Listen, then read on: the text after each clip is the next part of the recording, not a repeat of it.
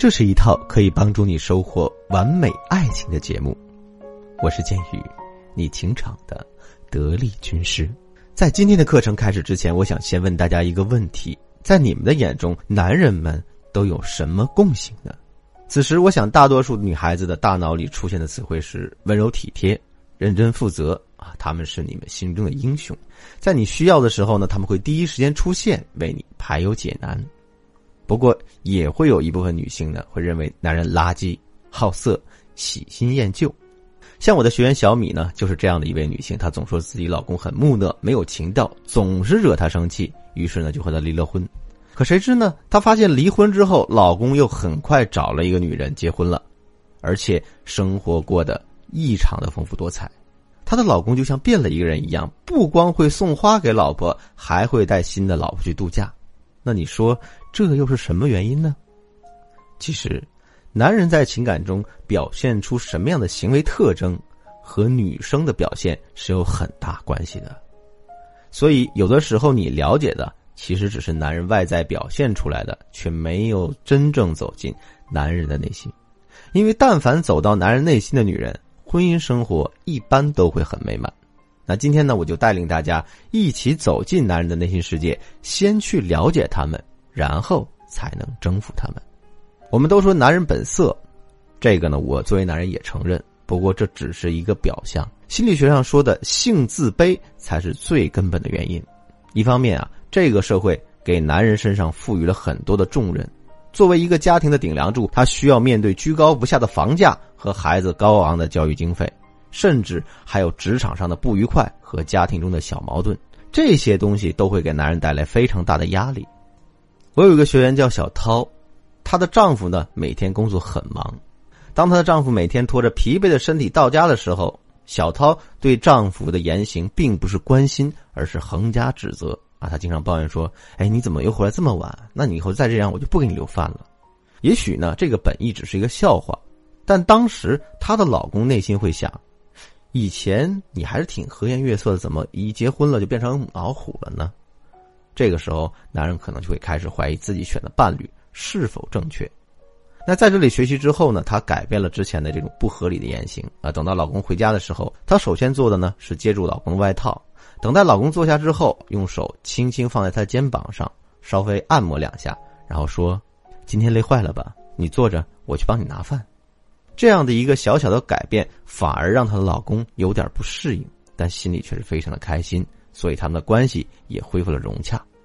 另一方面呢，在男人身上更主要的呢，可能是生理上的缺陷，比如阳痿、早泄、时间短、硬度不够、性生活的不和谐，以及性伴侣的不理解和嘲笑讽刺，这些都会让男人抬不起头。而这种性自卑在家庭得不到缓解的话，男人就非常容易在和其他男女相处中表现出自己强悍的一面。让人们觉得他很强，以此弥补内心的自卑与不安全感。就像很多男人都会在大街上色眯眯的看女人，或者在朋友面前表现的自己很好色一样。所以，如果当以上的事情发生的时候，你能说“宝贝儿，你已经做得很好了”，做男人真的不容易。像这种半开玩笑式的调侃他，或者学点像我们性爱课程里教的那些方法和技巧，这结果肯定是不一样的。在男人失意的时候，他最需要的是从女人那里得到肯定，依靠女人的温情来放松自己，进而重建自己的自信心。更有一种很有意思的说法是：男人不好色，女人不好过。这个叫做同理化。他的意思是说，作为一个视觉性的男人，当他见的女性多了，自然研究的也就多了。相对于那种老实的男人。这种见多识广的男人会形成一种视交直觉，这种直觉会让他知道你的生理期是什么时候，他知道什么叫痛经，知道你需要什么样的护垫，甚至还能做你的形象顾问，指导你穿衣打扮，而不会只像一个呆子一样，当你想征求他建议的时候，只会回你“哎，不知道”，或者说“哎，你看着好就行”。在我的印象里，曾经接待过这样一位学员，他叫小蕊，是一家上市公司的公关经理。她呢是通过朋友的介绍找到我的。她对我说：“哎，她总觉得自己的老公很色，因为她老公跟她一起逛街的时候，经常会看一些小姑娘，而且呢，她还怀疑老公在外面有女人，像这种怀疑的心理啊，其实每个女人都有可能有。在她说完整个故事之后，我没有任何评价，然后我对她说：“以后再逛街的时候，如果你发现老公在看女孩子，那就可以像说小秘密那样，哎，凑近他耳边轻声的说：‘那个姑娘挺可爱的，要不要我给你介绍一下？’或者说别看了，晚点我给你找个漂亮的姑娘陪陪你。你猜怎么着？每当她说这个话的时候。”她的老公都会双手摇着说：“哎，别别别别，哪有你这样的？我可不敢。”更有意思的是，她老公甚至怀疑她老婆是不是不想跟他过了，总是让自己去找别的小姑娘。哎，结果呢，对他老婆越来越好。事后呢，他跟我说：“老师，其实你在跟我说的时候，我真的不认为就这么简单。但是我一旦用了，发现，哎，确实是那么回事儿。我们上面用的这个技巧呢，叫做人际关系中的探测。”日常生活中呢，可以以此来判定男性内心的真实想法。就像上面的例子，如果她老公真的很好色的话，他就会对老婆的话题表示无视或者转移话题。啊，当然了，也有的男的是真的好色。那遇到这样的情况，你该怎么办呢？